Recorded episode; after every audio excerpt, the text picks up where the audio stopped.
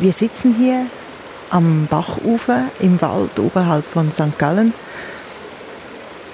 Über uns die Bäume, am Ufer Büsche, die Blätter leuchten in den verschiedensten Grüntönen, das Wasser glitzert, darüber flitzen Libellen, es fliegen weiße Schmetterlinge durch die Luft und oben in den Bäumen hört man die Vögel zwitschern.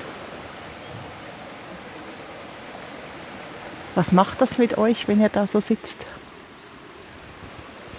Mich erdet das, holt mich ganz ins Jetzt und mir persönlich gibt es auch noch ganz viele Erinnerungen an diesen Ort, wo ich ja vor drei Jahren, drei Wochen lang gelebt habe.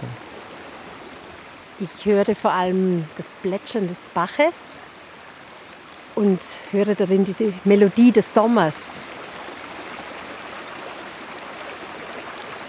Es ist die Leichtigkeit, die Kühle. Es ist auch das Bewusstsein, dass es gar nicht so viele so warme Sommertage gibt und sie sind so wertvoll, weil sie so viel Wärme ins Herz auch geben. Und ich überlege mir natürlich auch, was für Geschichten erzählt der Bach. Von wo kommt das Wasser, wohin fließt es? Und welche Lebewesen tummeln sich alle darin? Der Wald als Quelle der Spiritualität, als Ort, wo man Gott näher kommen kann oder zu sich selbst finden wie das geht, was das mit Gottesdienst zu tun hat und neuen Formen von Kirche, darüber reden wir heute mit Matthias Wenk, römisch-katholischer Seelsorger in St. Gallen und Radioprediger, und Maria Wenk, Naturpädagogin und Förstertochter. Und mit dabei ist auch Eni, die Wisla-Hündin. Vielleicht meldet sie sich im Laufe des Gesprächs. Mein Name ist Nicole Freudiger. Und weil Matthias und ich seit drei Jahren Radiopredigten aufnehmen und Maria schon mit mir im Garten Kaffee getrunken hat, sind wir alle per Du. Matthias, du hast gesagt, das weckt Erinnerungen da. Du hast hier drei Wochen lang im Wald gelebt. Was sind das für Erinnerungen, die da hochkommen? Auch wenn Maria jetzt neben mir sitzt, muss ich gestehen, das sind eine der drei schönsten Wochen in meinem Leben gewesen. Die Erinnerungen, die bedeuten Eintauchen an einen Ort, der sich mir ganz öffnet, Eintauchen in die Natur, ganz, ganz direkt mit der Natur zu leben. Die Erinnerungen heißen ausgeliefert sein. Also Maria hat vorhin von der Melodie des Sommers gesprochen. Ich habe äh, das Orchester des Sturms und vom Gewitter und Regen miterleben dürfen auch das, also wirklich das Ausgeliefertsein für mich als Mensch und gleichzeitig aber auch zu spüren, dass, ich, dass die Natur mir kein Gegenüber ist, sondern dass ich Teil der Natur bin. Das ist wahrscheinlich die größte und, und die, die nachhaltigste Erinnerung an diese Zeit. Dieses Teilsein der Natur, hast du das auch schon erlebt, Maria? Ja, in meiner Arbeit als Waldkindergärtnerin erlebe ich das jeden Tag. Die Natur ist für mich eine ganz starke Partnerin. Wenn ich mich auf sie einlassen kann, schenkt sie mir sehr vieles. Und sie verändert sich ständig und stetig. Und es kann sein, dass ich an einem Tag mit den Kindern in den Wald komme und ein Platz ganz anders aussieht. So war es letzte Woche, weil in eine Fichte ein Blitz eingeschlagen hat. Und die Fichte auf einen Platz gestürzt ist, wo wir jeden Morgen mit den Kindern sitzen und wo sie ihre Baumfreunde haben. Und das ist eigentlich ein wichtiger Platz, weil jedes Kind im Laufe des Jahres dort einen Baum auswählt für sich und eine Freundschaft versucht aufzubauen. Ja, genau dort erleben wir uns häufig als Teil der Natur, dass wir dort anlehnen können, zur Ruhe kommen können und wahrnehmen dürfen schauen, wie das Wetter heute ist, welche Farben uns umgeben, was wir hören, was wir schmecken. Das geht also auch relativ schnell. Da muss man nicht wie Matthias drei Wochen lang leben. Ja, ich glaube, es hat auch viel damit zu tun, dass man sich regelmäßig an den immer wieder gleichen Plätzen aufhält. Und ich glaube, das merkst du, Matthias, jetzt gerade ganz stark, dass diese Plätze dann so mit Gefühlen auch angereichert sind und es dann leicht machen, gleich wieder einzutauchen. Und darum ist es auch wichtig, immer wieder die gleichen Plätze aufzusuchen, weil man dann eben noch viel schneller wieder ankommt. Ja, das kann ich absolut unterschreiben. Also ich könnte jetzt wieder hier anfangen. Ich weiß, dort oben ist mein, mein Tarp und äh, meine Hängematte und ich wüsste, wo Holz ist zum Feuer machen. Ja. Und auch aus dieser Ort hier, wo wir jetzt sitzen, mitten in einem Bachbett im Rütibach, das war eigentlich mein Hauptmeditationsplatz. Und schon auch in diesen drei Wochen hat sich der ständig verändert. Also je nach Wasserstand, dort wo ich jetzt sitze, dort war in der Zeit ganz häufig wirklich auch noch Bach. Jetzt ist es ein bisschen weniger Wasser da. Auch diese Veränderungen zu spüren, also mit dem Ort sich zu verbinden, das fällt mir hier jetzt sehr leicht. Ja. Das, das klingt jetzt bei euch zwei auch leicht, aber ist das wirklich einfach, so nicht nur einfach Gast zu sein in der Natur, sondern tatsächlich Teil der Natur zu werden? Weil häufig sind wir ja, gehen wir spazieren, wandern im Wald, vielleicht hat es da andere Leute oder äh, man ist mit anderen Gedanken beschäftigt. Da ist man wirklich zu Gast. Aber ihr beschreibt ja was anderes. Ihr beschreibt, dass ihr da Teil seid. Was braucht es, damit man wirklich auch Teil werden kann? Ich glaube, es ist vor allem die Bereitschaft, Zeit mitzubringen und sich langsam in der Natur zu bewegen und über alle unsere Sinneskanäle die Natur aufzunehmen und auch mal nur zu sitzen und zu schauen, eine Ameise zu beobachten, wie sie ein Steckchen trägt, einem Schmetterling nachschauen, eine Pflanze ganz genau betrachten, richtig in Tuchfühlung gehen mit der Natur und auch das allein zu machen, immer wieder. Weil man sich dann selbst spürt und die Gedanken zur Ruhe kommen oder man sie auch weiterziehen lassen kann, wie der Mattes auch sagt, wie er das in der Meditation viel geübt hat. Ja, ich glaube, das ist dann so die Kraftquelle, die man dann auch spürt und wo man auftanken kann.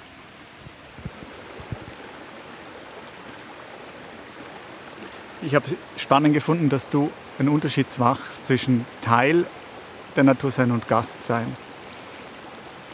Ich glaube, wenn ich ein Teil von etwas bin, bin ich auch immer Gast gleichzeitig. Aber weil Gast umschreibt für mich eigentlich, dass ich achtsam bin, dass ich zurückhaltend bin. Für mich habe ich festgestellt, ich kann dann eintauchen und hier ankommen, wenn ich mich selber nicht wichtig nehme, also nicht zu wichtig nehme. Nicht der Mensch ist die Krone der Schöpfung, sondern Teil davon, Gast in dem. Und das hat für mich mit Achtsamkeit zu tun. Das hat für mich damit zu tun, dass ich hier sein darf, ohne etwas nachhaltig zu verändern. Ich habe immer versucht, meinen Müll mitzunehmen, habe versucht, möglichst meine Hängematte so aufzuhängen, dass ich die Bäume schone, dass ich keine Bäume fälle, nichts abbreche und so weiter. Und in der ersten Nacht hatte ich eine ganz spannende Erfahrung. Da wussten die Tiere natürlich noch nicht, dass ich da sein werde. Und es hat sich ein Dachs bemerkbar gemacht, dem das überhaupt nicht gefallen hat, dass ich hier bin. Und er hat wirklich lauthals gebellt, also Dachse bellen. Und ich habe in mir mit ihm einen Vertrag geschlossen. Ich wusste, die eine Seite rechts von dem Weg, das ist sein Revier und ich habe ihm versprochen, ich gehe da nicht rein. Und das hat dann mit uns ganz gut funktioniert. Ja. Die Rehe waren, waren weniger kooperativ, die haben meistens nachts auch noch gebellt, weil zufällig mein Tarp noch irgendwie ein, ein Spannseil hatte in ihren Wildwechsel. Das war ein bisschen blöd. Das lernt man dann kennen. Hm. Und der Wald ist ja auch ein Ort oder die Natur an sich, wo wir nichts müssen. Wo wir kommen dürfen und können und kein Leistungsdruck da ist. Den machen wir uns selber. Aber ich sage den Kindern manchmal auch, der Wald ist wie ein Buffet und da kann sich jeder und jede genau das nehmen, was sie jetzt gerade braucht. Die einen, die wollen mit Freunden zusammen entdecken und erforschen, die anderen möchten nur am Wasser spielen und staunen und die anderen lieber sich Geheimzimmer suchen und dort kleine Läden einrichten, was auch immer. Aber es ist ein Ort im Vergleich zu vielen anderen in unserem Alltag, wo wir einfach sein dürfen. Aber müssen, müssen wir doch etwas. Ich finde eben diese Achtsamkeit, die ist etwas Wichtiges. Also für mich ist, ist der Wald kein Ort des Konsumierens. Ich kann etwas mitnehmen, ich kann eintauchen, aber ich kann nicht einfach wie in einen Laden gehen, was dafür bezahlen und dann wieder gehen. Das, das funktioniert so hier im Wald nicht, sondern wenn ich was mitnehmen will, dann muss ich achtsam mit dem Ort umgehen.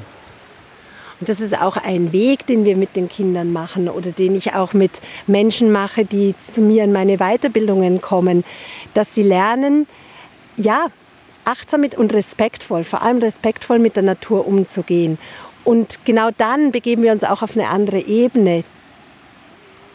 Ja, dann sind die Tiere und die Pflanzen auch wichtig und wir stellen uns nicht so über sie. Aber es ist eine Haltungsfrage.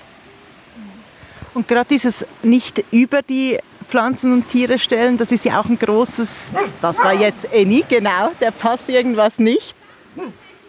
Haben wir gerade Besuch, machen wir kurz, kurz Pause.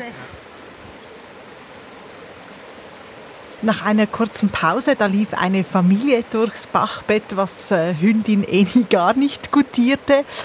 Machen wir also weiter mit unserem Gespräch über Spiritualität im Wald. Mit mir hier am Bach im Wald oberhalb von St. Gallen sind Matthias Wenk, Radioprediger und römisch-katholischer Seelsorger und seine Frau Maria Wenk, Naturpädagogin und Waldkindergärtnerin. Wir waren beim Gleichaufsein von Natur, Mensch und Tieren, dass es da also keine Hierarchie gibt. Das ist ja auch etwas, das sehr lang sehr missverständlich interpretiert wurde in der Bibel, dass die Menschen eben über die Geschöpfe auch herrschen sollen. Das ist schon was, das immer noch Aufklärung braucht, oder? Ja, auf jeden Fall. Auf jeden Fall. Wenn man im hebräischen Urtext schaut, wird eigentlich das hebräische Wort von, von Gärtner sein gebraucht. Oder? Das heißt, ich als Mensch muss schauen, muss pflegen, muss versuchen, den Garten zu bebauen, aber als Gärtner, das heißt, ein Gärtner trampelt nicht durch, den, durch seinen Garten, sondern geht auf sanften Pfoten wie unsere Hündin wir haben jetzt gesagt, oder, man muss immer wieder kommen, man muss achtsam sein, man muss auch sorgsam umgehen mit der Natur, damit man etwas zurückkriegt, damit man Kraft schöpfen kann. Glaubt ihr, das kann jeder? Jede? Grundsätzlich ja. Grundsätzlich glaube ich, kann das jeder. Ja. Aber ich mache auch die Erfahrung, dass Menschen zum Teil Angst haben, sich dem auszusetzen. Oder vielleicht auch so, so stark mit anderen Dingen in andere Dinge involviert sind, dass sie so die Achtsamkeitssensorik ein bisschen vergessen. Ja. Ich bin auch der Meinung, dass es jeder Mensch kann, dass es aber auch Training braucht und dass es auch die Erfahrungen in der frühen Kindheit erleichtern.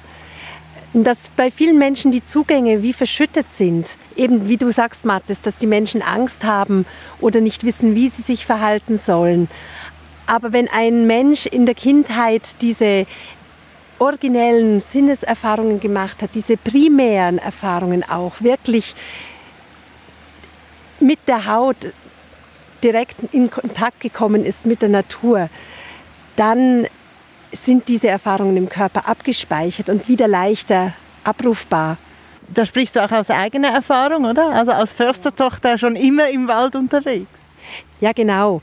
Also mit einem Vater als Förster, der uns Kinder in frühester Kindheit schon mit hinausgenommen hat in den Wald, habe ich die Jahreszeiten in ihrem Wechsel erlebt und gelernt, was es heißt, in diesen Jahreszeiten Heimat zu finden und Geborgenheit auch zu erfahren und gleichzeitig aber auch die Gefahren zu sehen oder auch zu lernen, worauf ich achten muss.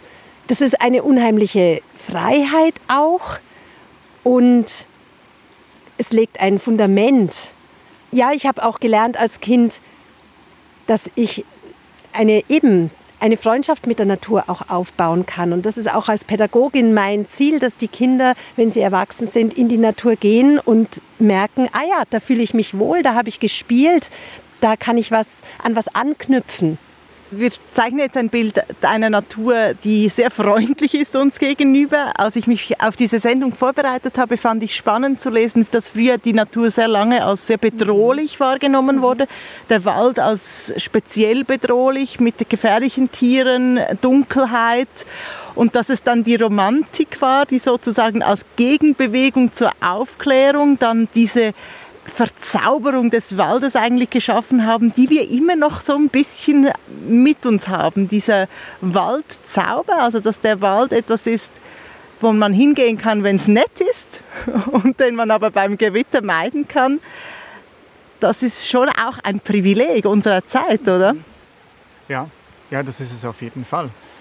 Aber ich denke, es ist im Wald wie mit allem im Leben, dass es äh, schwierige Seiten gibt, Herausforderungen und Gutes. Und natürlich, wird, wir haben jetzt in unseren Beschreibungen eher das Gute gezeigt, aber vielleicht auch im Hinblick darauf, dass es ja, es braucht einen Zugang und es braucht eine Übung im Umgang mit der Natur und im Umgang damit, wie bin ich in der Natur, wie gehe ich auch mit Herausforderungen in der Natur um. Hier drei Wochen zu erleben, das ist eigentlich, das ist keine Herausforderung in dem Sinn, oder? Ich bin ja jetzt nicht irgendwo ins Hochgebirge und habe da drei Wochen ähm, unter einem blanken Felsen versucht zu leben. Das würde ich mir gar nicht zutrauen. Da habe ich zu wenig, zu wenig Werkzeug, um damit umzugehen. Aber hier traue ich mir das noch zu. Es ist ein langsames Herantasten, glaube ich, das wir Menschen wieder machen müssen. Herantasten an die Natur, auch an die spirituelle Kraft in der Natur, die da ist. Du sagst ja, du bist hier Gott auch näher in der Natur. Ja, näher in dem Sinn, dass ich glaube, dass es unmittelbarer ist. Da in der Natur spüre ich persönlich das Göttliche sehr unmittelbar. Auch stärker als in der Kirche? Ja, ja. Aber das kann anderen Menschen anders gehen. Wenn ich hier jetzt an diesen Ort komme, der für mich auch so eine Bedeutung hat, dann ist es für mich, glaube ich, wie für andere Menschen in einen Kirchenraum zu gehen, der ihnen so vertraut ist. Für mich hat dieser Ort eine ganz hohe spirituelle Kraft. Ja. Du, Maria, hast mir gesagt, dass auch die Kinder wie diese Natur als etwas Spirituelles erleben, schon im kleinen Alter. Mhm. Es ist eine Haltung, die ich mitbringe, wenn ich mit Kindern in der Natur unterwegs bin, dass ich authentisch bin, dass ich weiß, warum gehe ich raus mit den Kindern, dass ich mit der Natur als Partnerin zusammenarbeite und so die Kinder begleiten kann auf ihrem Weg und sie dazu bringen kann, dass sie eine tragfähige Naturbeziehung aufbauen. Und da sind ganz viele für mich spirituelle Naturmomente dabei, wenn Sie beispielsweise an Ihrem Baumfreund anlehnen oder wenn wir früh am Morgen gemeinsam das Vogelkonzert hören oder wenn wir in der Natur Rituale miteinander feiern im Jahreslauf. Ich muss das nicht so deklarieren als spirituelle Erfahrung, aber wir machen es einfach gemeinsam. Und es sind so tragende Erinnerungsperlen, die wir als Schätze dann in unserem Herzen weitertragen. Wenn ich Menschen dabei begleite in einer Weiterbildung in der Natur draußen, weil sie lernen möchten, wie sie mit Kindern unterwegs sein können, dann versuche ich ganz speziell daran zu arbeiten mit ihnen und anzuknüpfen an die Erfahrungen, die sie bereits in ihrer Kindheit gemacht haben. Und auch, dass sie einen Weg dorthin finden, was ist für sie bedeutungsvoll in der Natur, wo spüren sie sich besonders. Und dann kommen da ganz oft ja, ganz tiefe Momente zustande ich würde sagen, das sind auch spirituelle Momente. Es haben wir gehört, ich glaube, das wird sehr klar deutlich, wie nah uns die Natur auch kommen kann, wenn man sie lässt, äh, der Wald im Besonderen. Es gehört aber zum Glauben, zum christlichen Glauben, zum römisch-katholischen Glauben ja mehr als diese individuelle Erfahrung in der Natur. Das war jetzt alles sehr, also du bist mit den Kindern, Maria, aber sonst war es sehr individuell, zu sich selbst kommen, Kraft schöpfen und so weiter. Wie bringst du jetzt das in den institutionell kirchlichen Kontext, Matthias? Als eine Form, als eine Form von vielen der Spiritualität. Also ich glaube, dass der christliche Glaube eigentlich ein sehr vielfältiger Glaube ist, der viele Zugänge möglich macht und zulässt und sensibilisiert für viele Zugänge zum Göttlichen. Für mich persönlich ist auch Christentum ohne Gemeinschaft gibt es nicht, geht nicht, funktioniert nicht, glaube ich. Maria nickt nebenan. ja, und ich finde, das ist genau der Punkt, wo ich mich mit dem Mathe so treffen kann, weil Gemeinschaft erleben in der Natur gibt noch eine noch verdichtetere Erfahrung. Und es ist eine zusätzliche Bereicherung neben der individuellen Erfahrung. Wenn man mit einer Gruppe früh morgens einen Spaziergang in der Stille macht und dabei einen größeren Bach durchquert, barfuß, und nachher in der Sonne sitzen kann und die Füße trocknen kann und alle im Schweigen die ersten Sonnenstrahlen genießen, das ist eine ganz, ganz starke gemeinschaftliche Erfahrung, von der man lange zehren kann.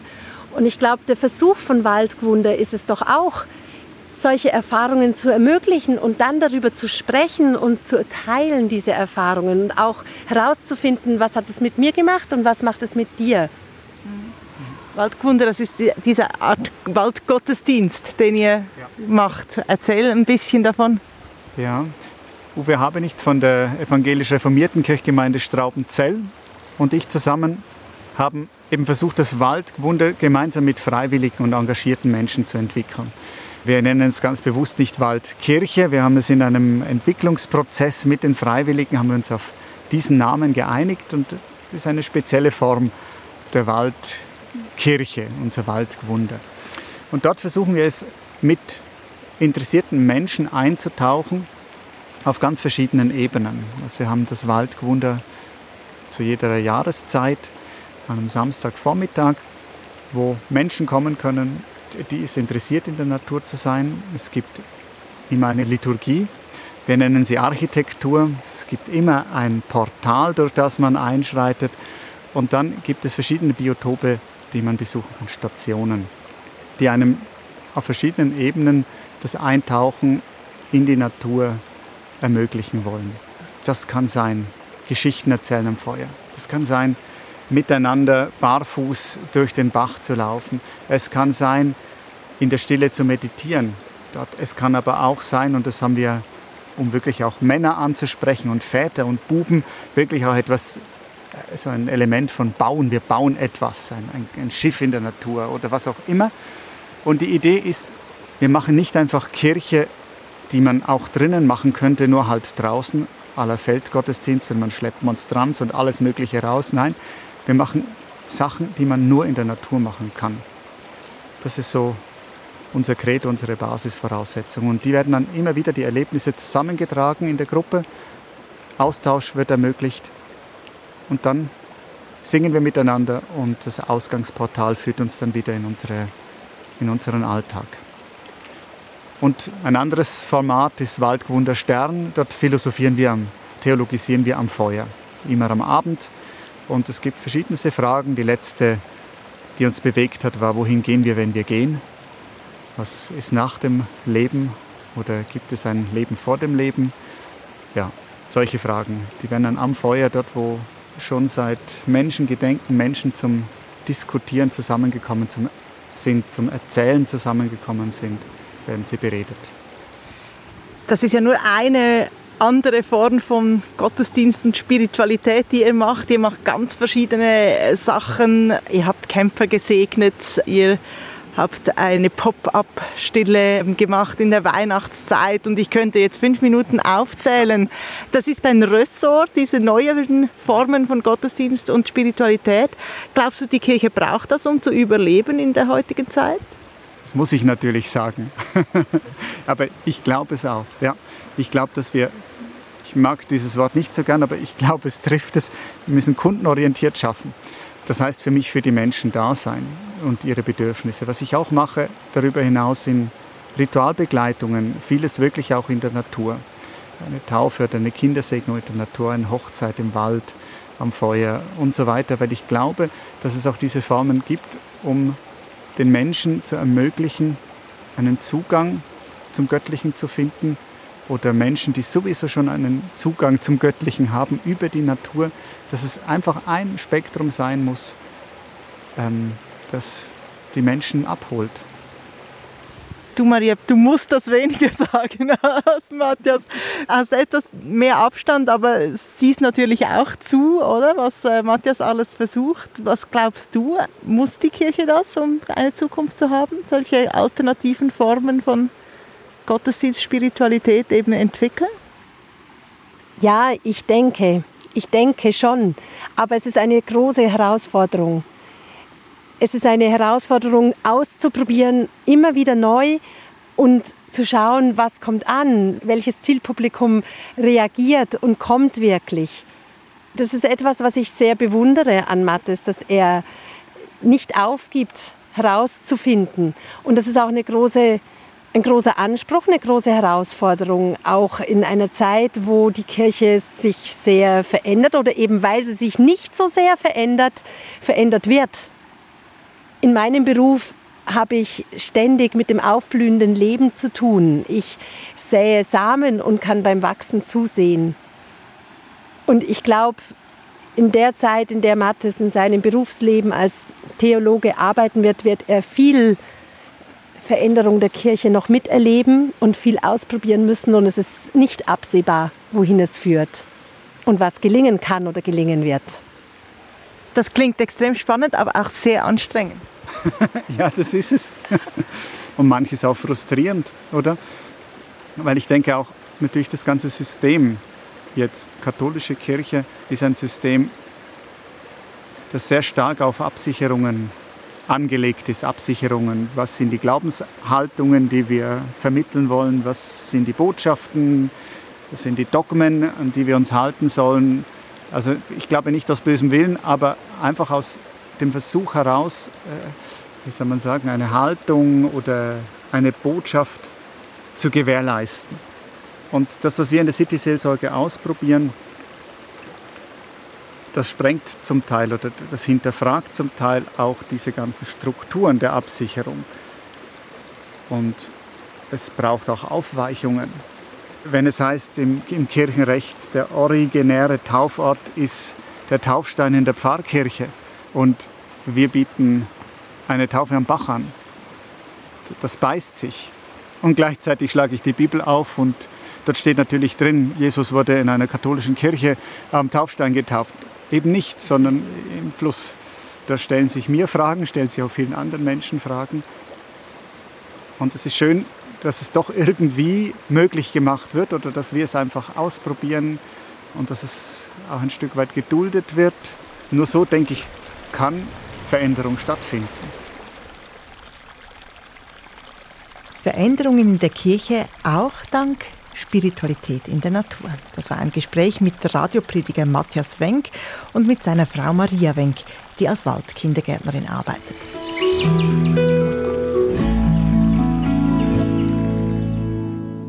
In der nächsten Folge geht es dann weiter mit unserer Sommerserie über grüne Religionen und zwar mit einem Besuch im Zoo. Wir sprechen nämlich mit Severin Dresen, Direktor des Zoos Zürich, und mit seiner Frau Druvi Dresen, die dem Jainismus angehört. Da geht es dann um die Frage, welche Verantwortung wir gegenüber Tieren haben und welche Rolle ein Zoo und Religionen dabei spielen können.